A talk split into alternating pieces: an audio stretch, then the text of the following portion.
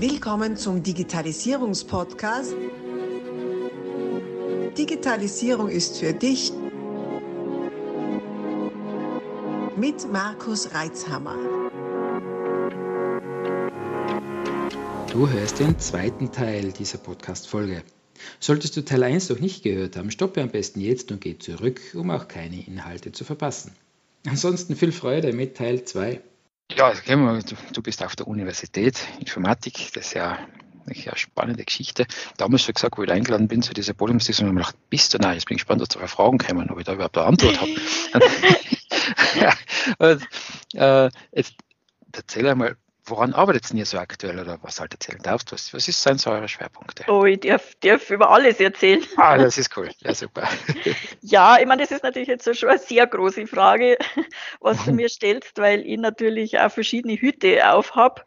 Mhm. Also auf der einen Seite bin ich ja eben Leiterin des Instituts für Informatik. Ähm, also die Informatik ist in einem Institut äh, organisiert, äh, was bedeutet, dass es ein sehr großes Institut ist. Also mhm. wir haben 120 äh, Mitarbeiter, die in elf Forschungsgruppen ähm, strukturiert sind. Ähm, und insofern deckt man natürlich schon eine sehr große Breite ab. Und da haben wir grundlagenorientierte Themen, ähm, sehr ja, also wir, unser Institut, glaube ich, äh, zeichnet sich dadurch aus, dass wir so sehr, sehr äh, äh, äh Themen haben, die, die gerade äh, also sehr alle sehr aktuell sind. Ähm, also Blockchain-Experten zum Beispiel, äh, ähm, Computergrafik, Simulation, ähm, also Robotik, ähm, äh, AI natürlich. Also da sind wir äh, sehr sehr an den, an den sehr relevanten Themen dran. Äh, auf der anderen Seite bin ich natürlich selber auch Leiterin von einer Forschungsgruppe äh, und äh, unsere Forschungsgruppe ist für das Thema Software Engineering und IT-Management zuständig. Ähm, also ich selber kenne mich gut aus mit Software Engineering Prozessen, IT-Architekturen, wie es vielleicht jetzt schon ein bisschen durchgeklungen ist, äh, IT-Management und, und, äh, und Security Management. Und insgesamt sind, ist unser Team äh, für die für die Programmierausbildung, Ausbildung im, im Software Engineering zuständig. Also wir haben ungefähr 1300 Studierende im Moment in der Informatik. Also wir machen, sind immer zuständig einerseits für Lehre und andererseits für, für die Forschung. Mhm. Okay, okay. Ich finde es ja spannend, weil du hast ja einige Bücher auch geschrieben, bzw. mitgeschrieben. Oh, ja, auch über ist ja nicht schon älterer Natur. ja, das ist ja immer so eine Sache, wenn man, du hast jetzt zum Beispiel über, über Security Engineering geschrieben. Mhm. Äh, jetzt schreibst du ein Buch über etwas, was also äh, über ein Thema, das sehr, sehr volatil ist, nennen wir es mal so, oder sehr rasch sich entwickelt. In Wahrheit, bis das mal einen Verlag gefunden hast, musst du das wahrscheinlich wieder überarbeiten.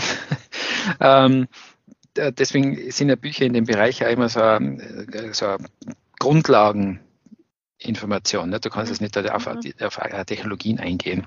Mhm. Und nichtsdestotrotz ist gerade dieses Security Engineering, also das, ich sage es mal in meinen Worten, das Mitdenken von Sicherheit beim Entwickeln von neuen Tools, Produkten, ähm, ganz elementar und wichtig und wird meiner Meinung nach viel zu oft übersehen äh, gerade in dieser ganzen Cloud- und Klick dich schnell zusammen äh, Welt, äh, ja, da gibt es ja irgendeine App von irgendwo was, ohne zu schauen, was da im Hintergrund passiert, werden da auf einmal Firmendaten irgendwo hingeschossen mhm. und dann im besten Fall, äh, im besten der schlechteren Fälle stellt halt der App-Betreiber einfach die App ein, hast du dann einen Haufen Zeit verloren. Im schlechteren Fall werden die Daten missbraucht. Ähm, das zu verankern und das äh, nach außen zu tragen, finde ich schon, ist eine, ist eine wichtige äh, Aufgabe, die wir haben in, in unserer Branche. Ähm, ja, wie, was, welche Gedanken hast du zu dem ganzen Thema Security Engineering und Security Bewusstsein? Ja, äh, ich, ich, ich beschäftige mich mit diesem Workflow, wie man das ähm, unternehmensintern organisiert, dass am Ende des Tages äh, das Unternehmen auf dem Security-Level ist, das es braucht. Äh, das ich für einen unheimlich spannenden Prozess und mit dem beschäftige ich mich schon, keine Ahnung, seit mindestens zehn, zehn Jahren.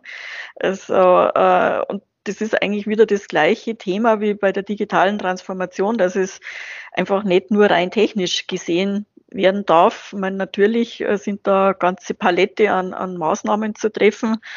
äh, vom Virenscanner bis zur Zugriffskontrolle und Verschlüsselung und, und, und was auch immer.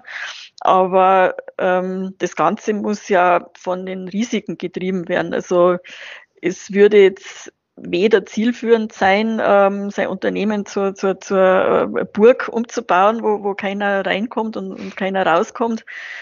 Aber äh, es ist, muss ja immer zu den Sicherheitszielen passen, die für das Unternehmen relevant sind. Also auch da, und das ist das Security Engineering, dass man sich eigentlich auf fachlicher Ebene zunächst einmal überlegen muss, äh, welche Sicherheitsanforderungen habe ich denn? Und das geht immer einher, dass man sich überlegen muss, welchen Bedrohungen bin ich denn eigentlich mhm. ausgesetzt. Mhm.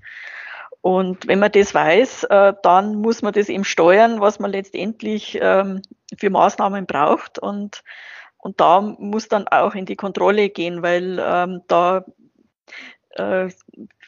äh, vergleicht es immer mit, mit einem Haus, wo man, wenn du kannst alle Fenster geschlossen haben, aber wenn im Keller halt äh, dein, dein Fenster offen ist, dann kann halt jemand einsteigen. Also und, und genauso ist, ist äh, bei IT-Systemen auch, nur ist es ein Haus, wo sich ständig alle Fenster ändern und die ständig irgendwo anders sind und, und auf und zu gehen. Und das ist natürlich da, äh, ein bisschen, bisschen schwieriger, ähm, äh, zu, die, die Übersicht zu behalten. Und, äh, und da braucht es einfach, ähm, also das ist so, mit, wo wir mit uns mit in der Forschung beschäftigen, dass wir da mehr Automation brauchen und mehr, mehr Workflow-Management.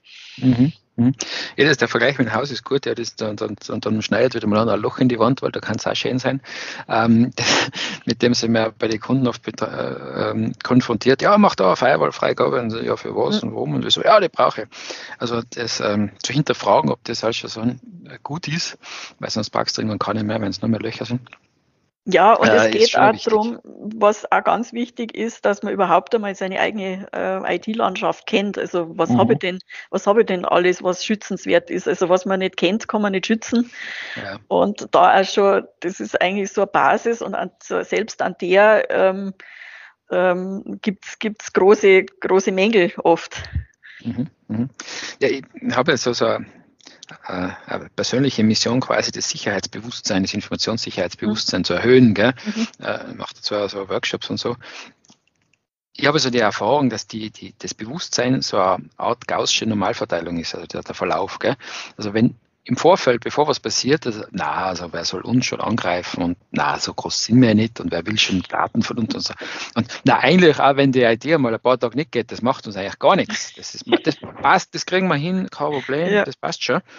Wehe, es passiert was, dann schnalzt das natürlich komplett ins Gegenteil rauf, mhm. dann kostet es, was es wolle und warum haben wir nicht und das kann ja nicht sein und so weiter. Da wird dann alles gemacht bis hin zur wahnsinnigsten Versicherung und, und riesen Ausstattungen.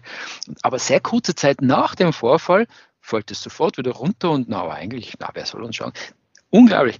Also da kann man wahrscheinlich einen Psychologen mal dazu befragen, was das, wie das funktioniert, äh, äh, wie sich da das Bewusstsein verändert. Gell? Und vor allem, ja, genau. Ich finde es eben so spannend, dass danach, wenn was passiert ist, gell, das fängt im Kleinen an, wenn, keine Ahnung, Student verliert sein Diplom, weil er sie nicht gesichert hat und seine, seine, Platten, seine Festplatte ist kaputt, bis hin zu, zu großen Themen.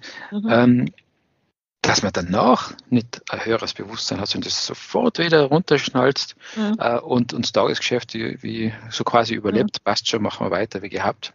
Aber das ist eigentlich das, was du auch vorher gesagt hast. Also wenn halt einfach definierte Prozesse da sind und wenn da, wenn, wenn das einfach als festes Thema verankert ist im Unternehmen, dann, dann wird es auch passieren. Weil natürlich, mhm. ähm, wenn es einfach nur so nice to have ist und äh, wir machen es, wenn, wenn wir sonst äh, nichts zu tun haben, dann, dann wird es einfach, dann fällt es un, un, unter, die, un, unter den Level, wo man, wo man sich damit beschäftigt. Also es mhm. muss einfach fest, fest verankert sein. Und wer glaubst du, kann das fest verankern? Von wem ja, muss das ausgehen? Muss ja von der Geschäftsleitung. Okay. War jetzt eine Suggestivfrage. Aber Also liebe Geschäftsleiter, Eigentümer, Abteilungsleiter und was auch immer und auch Teamleiter äh, dürft euch äh, damit mit dem Thema auseinandersetzen, weil die Vorbildwirkung natürlich äh, extrem wichtig ist. Gell? Und man kann das, das, ganze mhm. Thema ja auch agil angehen. Also es ist ja nicht ja. so, dass man jetzt sofort äh, den großen Big Bang machen muss und jetzt machen wir alles perfekt. Also lieber das Thema ernst nehmen und, und schrittweise angehen. Zunächst mal nur grob die, die Risiken evaluieren und wichtige Maßnahmen treffen. Das ist besser, als wie nichts machen und so große, großen Berg vor sich herschieben. Mhm, mh. Das ist wirklich ja, ja also zu gewissen Teilen eine Herausforderung, weil ähm, oft mal was, was nicht recht wo anfangen. Ne? Ja, eben. Also das Thema ist ja sehr komplex. Mhm.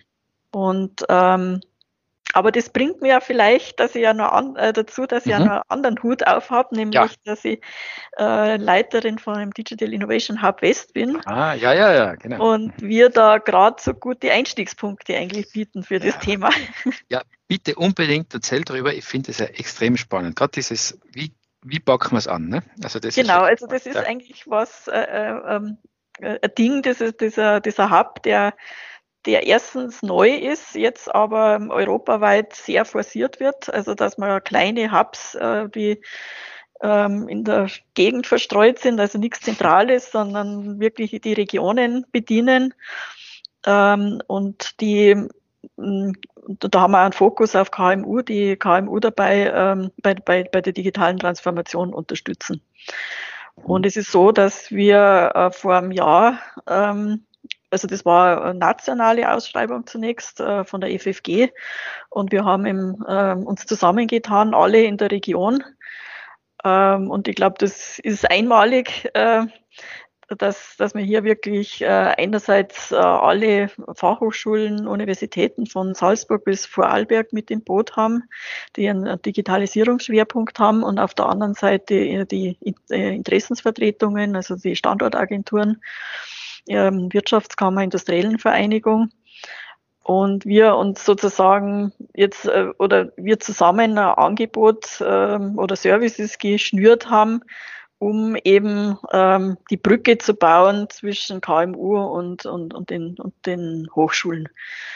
Und ich denke, ähm, das ist einfach bei, bei, uns in der Region noch nicht so, so selbstverständlich, dass man, wenn man Innovation, wenn man Innovationsbedarf hat, dass man sich an eine Universität wendet. Und ähm, da haben wir jetzt einfach eine neue, neue Schnittstelle gebaut. Und eine, ein, ein Punkt sind äh, so Einstiegspunkte in, in Themen der Digitalisierung. Und da ist eben IT-Risikomanagement eines der Themen, die wir da anbieten. Okay. Ja, Lang, finde, lange Vorrede und äh, wieder angeknüpft an das, äh, was wir vorher besprochen haben. Ja, nein, wir können ja gerne bei dem Digital Innovation Hub nur, nur eine Weile bleiben. Wir haben uns ja, du, du weißt ja meine Fragen dann nicht, also könnten wir zusammenarbeiten und, und eben diese Projekte. Und ja, da, ja, Projekt mit der Uni, was, pff, was ist denn jetzt das, was macht man denn da überhaupt? Ähm, also für mich war ja das so eigentlich ein Thema für irgendwelche großen Forschungsabteilungen und was da, da holt man sich dann quasi die Kooperation mit, mit einer keine Pharmazie oder sonst was äh, und, und forschte halt irgendwelche gemeinsam irgendwelche hochtreibenden, äh, hochwissenschaftlichen Themen. Ähm, aber wenn, wenn ich das richtig verstanden habe, ihr wollt ja das eben näher an die Wirtschaft bringen und diese zwei Welten miteinander vereinen, auch für die, die eben ein bisschen hemdsärmelig unterwegs sind und, und nicht äh, riesengroße Forschungsabteilungen haben, sondern wirklich aus dem, quasi aus dem Tagesgeschäft raus äh, mit euch dann zusammenzuarbeiten, um mal diese Innovationen bzw. diese Transformationen, wie du gesagt hast, mhm. hinzubekommen. Mhm. Ähm, Jetzt, man ist habt einen Haufen Workshops, also ihr habt sehr viele Workshops auf eurer Seite, die kann man buchen. Das ist äh, schon spannend, zum Beispiel Testautomatisierung, CGDA oder Ideenmanagement im Innovationsbereich. Mhm, mh. Äh, magst du ein bisschen was erzählen? Was, was ist denn das? An wen richtet sich das und wer sollte denn da dabei sein? Genau, also äh, der, der Hub ist an sich ein reines Anbahnungsinstrument. Also das ist wirklich das Instrument, um damit die richtigen Partner zusammenkommen. Äh, also das heißt auf der einen Seite Zielgruppe KMU, wobei natürlich die Bandbreite, äh, wie fortgeschritten die Firmen sind in der Digitalisierung natürlich sehr groß ist.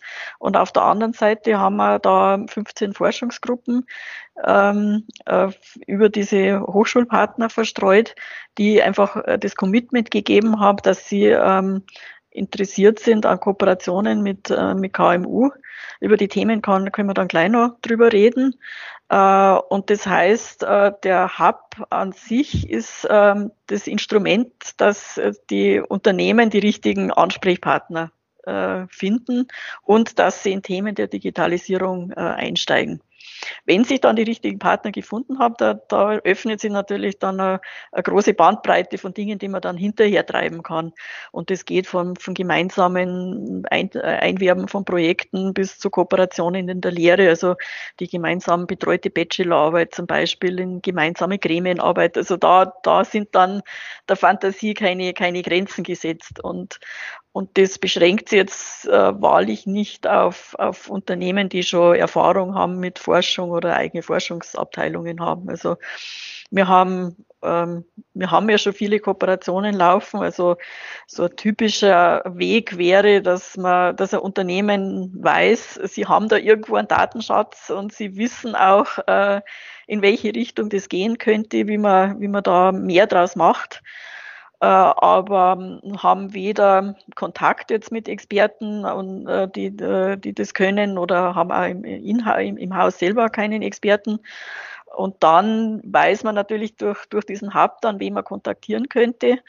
Und dann zum Beispiel äh, gibt es auch die Möglichkeit, einen Innovationscheck äh, aufzusetzen. Das sind kleine Projekte, die haben einen Umfang von 12.000 Euro. Ähm, und dann kann man einfach, so wie wir vorher schon besprochen haben, dass man einfach agil diese Themen angeht, kann man einfach sich mal einen Prototypen bauen lassen oder in Kooperation bauen. Also das wäre so mhm. die, die übliche Art und Weise, wie, wie die Dinge laufen könnten.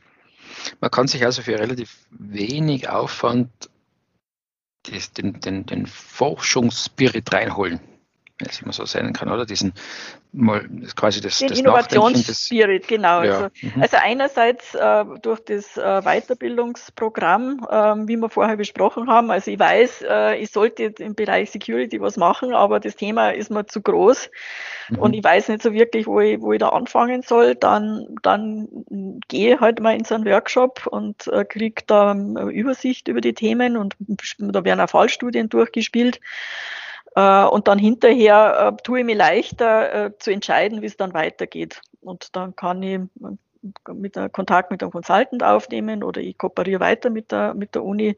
Also das ist einfach leichter, der Einstieg, glaube ich, wird da, wird da erleichtert. Mhm. Mhm. Es ist auch so, ähm, ich habe es ja erzählt, das Ganze wird jetzt auf die EU-Ebene gehoben.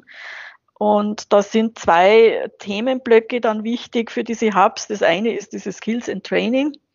Das andere ist äh, Densi Test äh, bevor Invest. Also ähm, bevor man sich eine teure Technologie anschafft oder bevor man in, in Themen investiert, ähm, könnte man oder sollte man sich eben äh, das mal anschauen, äh, sich informieren in unseren Labs und äh, wird dann einfach, glaube ich, eine bessere Entscheidung treffen. Ähm, gerade die Fachhochschulen haben irrsinnig gute Infrastrukturen ähm, also digitale Produktion an der FH Vorarlberg, ähm, Drohnen an, an, der, an der FH Kufstein, ähm, Tourismus, Virtual Reality Lab in, in Salzburg, Robotik am MCI. Ähm, wir sind extrem gut äh, ausgestattet mit ähm, High Performance Computing. Also da, das sind einfach Technologien, ähm, da steigt man nicht so schnell ein. Und äh, mhm da bietet es natürlich, denke ich, schon sehr attraktiven Einstiegspunkt, wo man mal schauen kann. Und das ist, sind natürlich nicht nur, ist nicht nur die Hardware, das ist ja das Know-how außenrum, äh, das wir da vorhalten. Und äh, da kann man sich mal beschäftigen mit den Themen und um dann eine bessere Entscheidung treffen zu können, ob das für das eigene Unternehmen was, was wäre. Mhm, mhm. So viele interessante Inhalte. Wir stoppen hier und machen aus dieser Podcast-Aufzeichnung einen mehrteiligen Podcast. Bleib also dabei, um keine Inhalte zu verpassen und die nächsten Folgen hören zu können. Abonnier doch gleich unseren Podcast und vergiss nicht, eine 5-Sterne-Bewertung zu hinterlassen. Bis dann, wenn es wieder heißt, Digitalisierung ist für dich mit Markus Reitzhammer.